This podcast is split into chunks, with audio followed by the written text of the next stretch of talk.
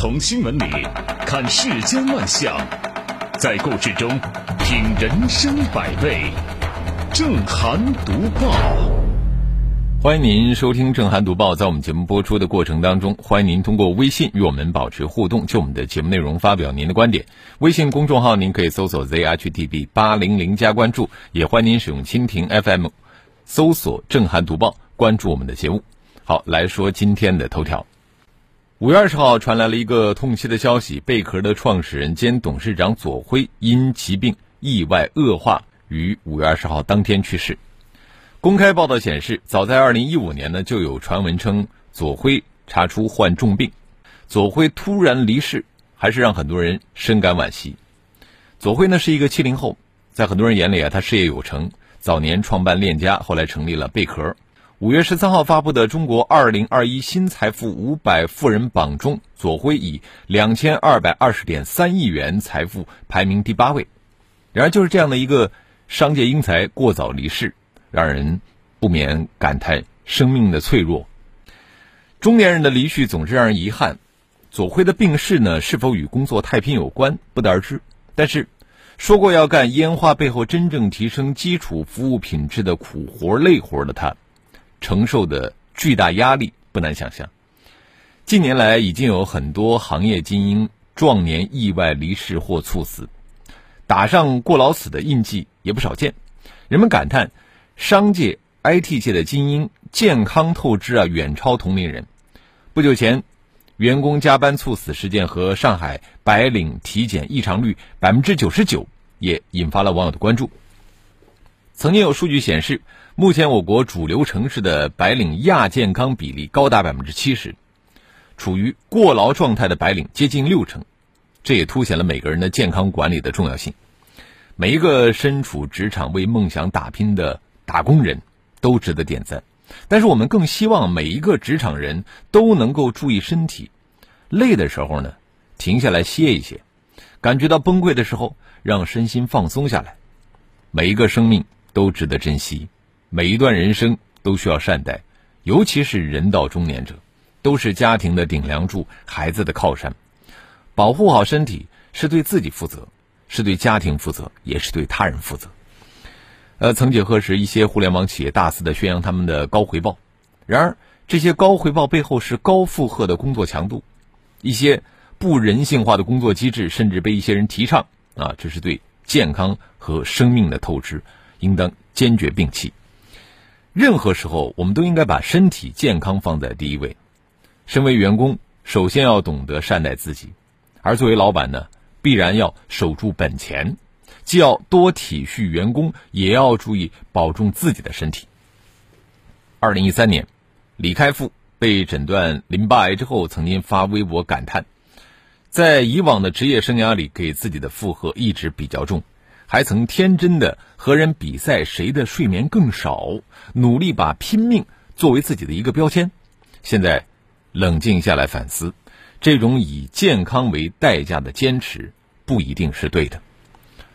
面对这段文字，我觉得员工也好，老板也罢，都该静下心来想一想。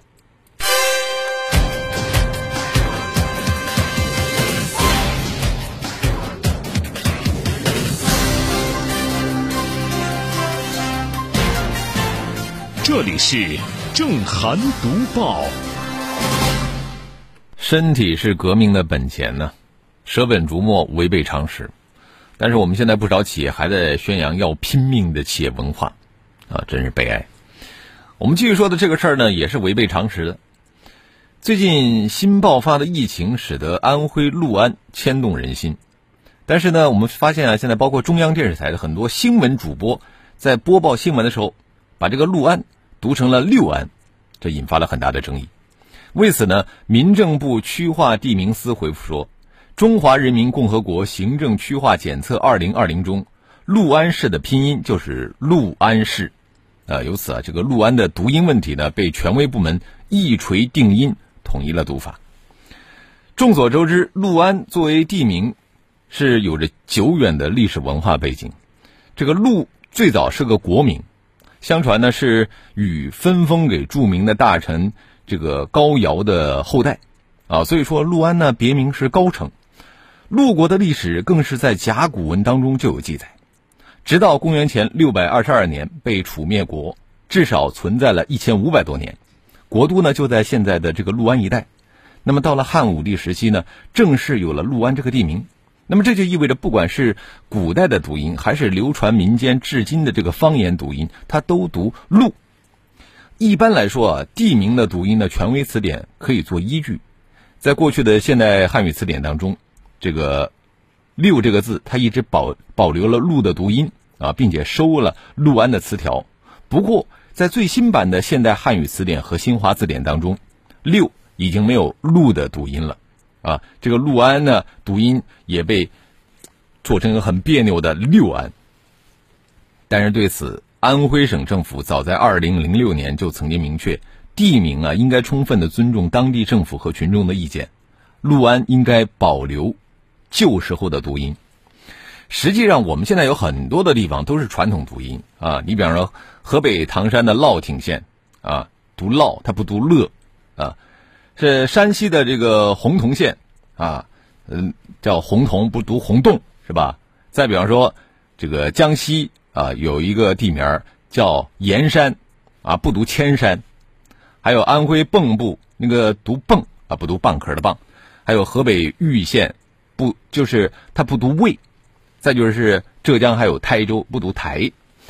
作为历史文化的活化石呢，地名里边不仅凝固着历史，更承载了丰富的文化内涵。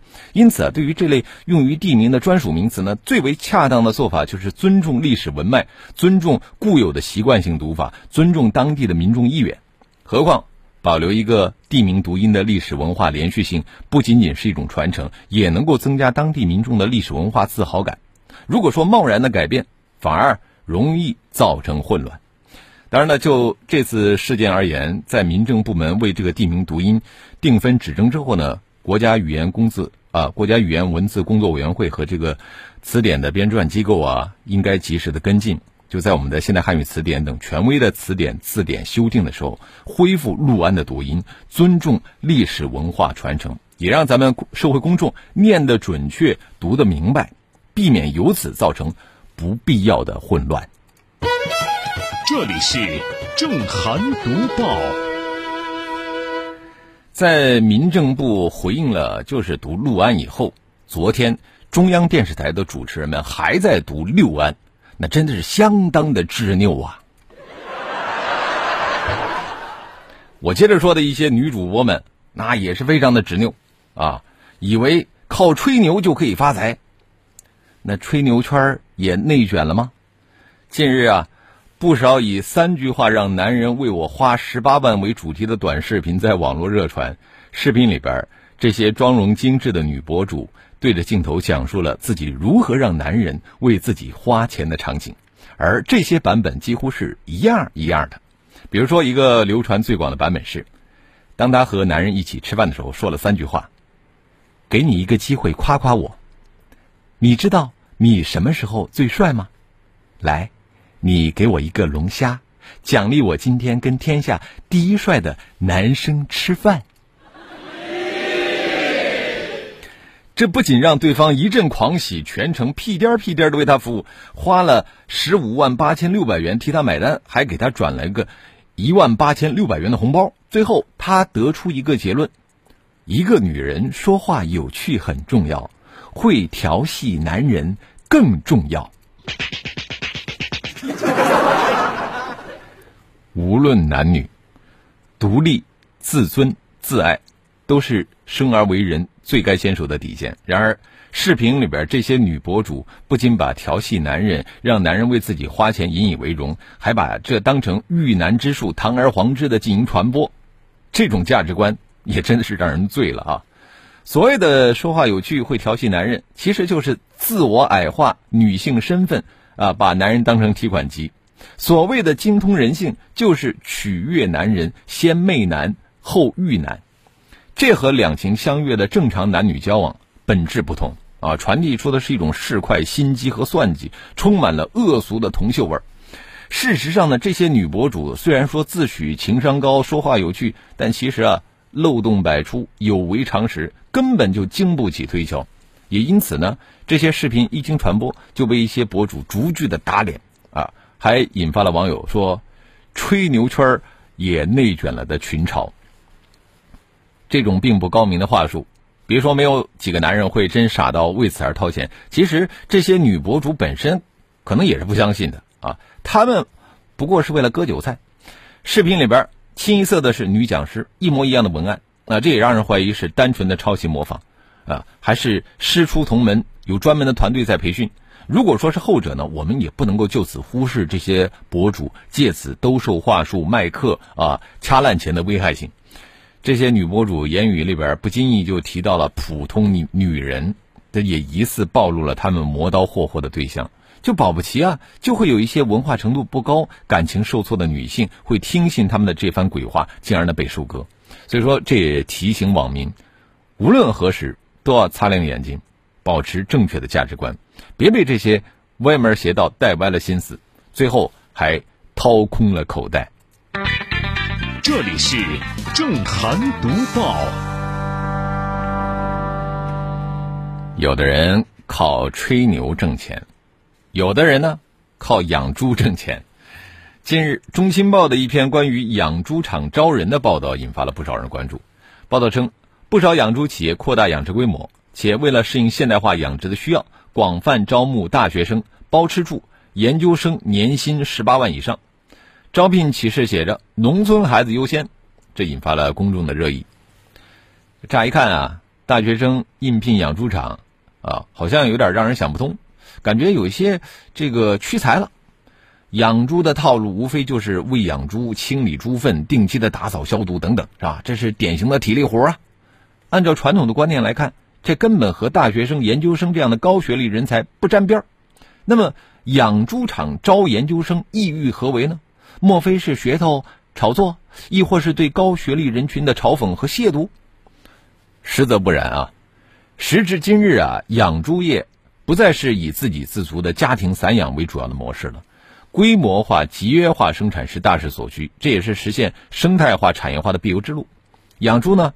不仅仅是一项体力活儿，其实也是一项脑力活儿。比如说生态养猪、疾病预防、智能化饲养等等，这都离不开知识的积淀啊，以及人才的支撑。养猪业是民生的菜篮子，是社会的刚需产品之一，不仅前景广阔，而且大有可为。看似冷门的行业，其实蕴含着极大的创业机会。那么，对于当代的这些青年而言，这正是实现人生梦想、报效社会的一片沃土。事实上，这个养猪场招聘研究生原本不应该成为新闻。人各有志，三百六十行，行行出状元嘛。外界啊不应该给予过多的解读。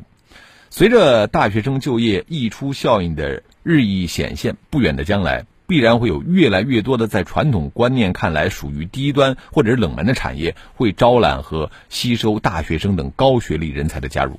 而这无论对于行业发展来说，或者对于整个社会呢，都是一种进步啊，是一个有百益而无害的好现象。养猪场招聘研究生也好，研究生入职养猪场也罢，于人于己于社会都是好事儿。我觉得媒体和公众不应该借机炒作、过度的解读，应该理性看待才好。这里是正涵读报。养猪场招研究生本来不应该成为新闻，我稍后要说的这个事儿其实本来也不该成为新闻。什么事儿呢？一小段广告之后，我们接着说。阳光打在你的脸上，温暖留在我们心里。新闻会过时，声音转瞬即逝，甚至信任也会偶尔消弭。只有真实真诚。才把我们的心灵联系到一起。评论不空谈，执着不偏激，理性不麻木，脆弱不沉沦。日子在交织着泪水和欢笑中匆匆流逝，日子也在交织着担忧和希望中匆匆走来。正涵读报。欢迎回来，这里是 FM 一零四无锡经济广播正在直播的正涵读报。我们接着前面话题来说，一个不应该成为新闻的新闻。近日呢，贵阳交警云岩分局通报一起行人横穿马路交通事故案件，行人被定了全责。啊，在我看来啊，行人横穿马路致车祸负全责个案，似乎不应该成为新闻。就事论事来看啊，这个案子是一个再正常不过的依法办案。据报道呢，四月二十号的十五点零三分，六十二岁的谭某某在跑步横穿道路的时候，与刘某某驾驶的小型轿车碰撞。这个谭某全身多处骨折，呃，腰椎受伤；刘某呢，轿车受损。交警通过充分的调查，依法认定当事人谭某某承担事故的全部责任，当事人刘某某无责任。本来呢，这个谭某某的行为违反了《道路交通安全法》等规定，被判定负全责是理所当然的啊。这个现行《道路交通安全法》已经实行了十七年。在全面推进依法治国的大势中，行人违法横穿马路致车祸负全责，其实既非个案，也早有先例，似乎也构不成说是人咬狗的新闻。那这个案子之所以成为新闻，恐怕和当下个别地方个别部门执法理念偏颇不无关系。你看，在二零一五年，某地呢有一名男子在火车站前横穿马路的时候，被一辆轿车撞倒，当场不省人事。幸亏被路过的市民及时报警救起。这个报道见报之后呢，在当地引发了“又见横穿马路惹祸，谁该担责”的大讨论。超过百分之九十的网友为机动车司机喊冤，几乎一边倒的支持行人没有走人行横道，理应受到惩罚。而相关的执法人员却表示，鉴于行人在道路上的弱势地位。发生事故后，机动车司机都要承担大小不等的赔偿责任。可见啊，就现代法治思维来说，广大网友已经过了河，但是有的人呢，还在那摸石头呢。这个现实的尴尬就在于，相关部门越是对横穿马路事故讲人性化、手下留情，就越是会反而纵容亦步亦趋者越加有恃无恐，进而呢导致类似的事故重复的上演。事实就是这样。近年来，多个地方行人横穿马路致车祸事件依然不少见。其实呢，行人横穿马路导致车祸负全责，这才是最大的人性化执法。因为最大限度减少和遏制类似的违法行为，不仅仅是对当事人个人生命安全保护，更是对公共道路交通秩序的敬畏和对全体道路通行者生命安全的保护。这个案子成为新闻，昭示人们强化教法普法宣传，提升。执法理性，加大执法力度，仍然是任重而道远。这里是正涵读报。接着我们来看一看微信平台王先生的脚印，他说了：“身体是一，身体不好，后面再多零都是没有意义之举。”呃，江南风情说，中年人过劳死和长期十几个小时的工作肯定有关。那什么时候我们真正能够享受这八小时啊？还有包括双休，嗯，呃，这个眼睁眼闭说了，这个陆安的地名在民间怎么读，其实都没有什么大碍啊，只要中考、高考不出错就行。呃，原声已空说，说我陆安的朋友都念六不念陆啊，长辈们也都念六。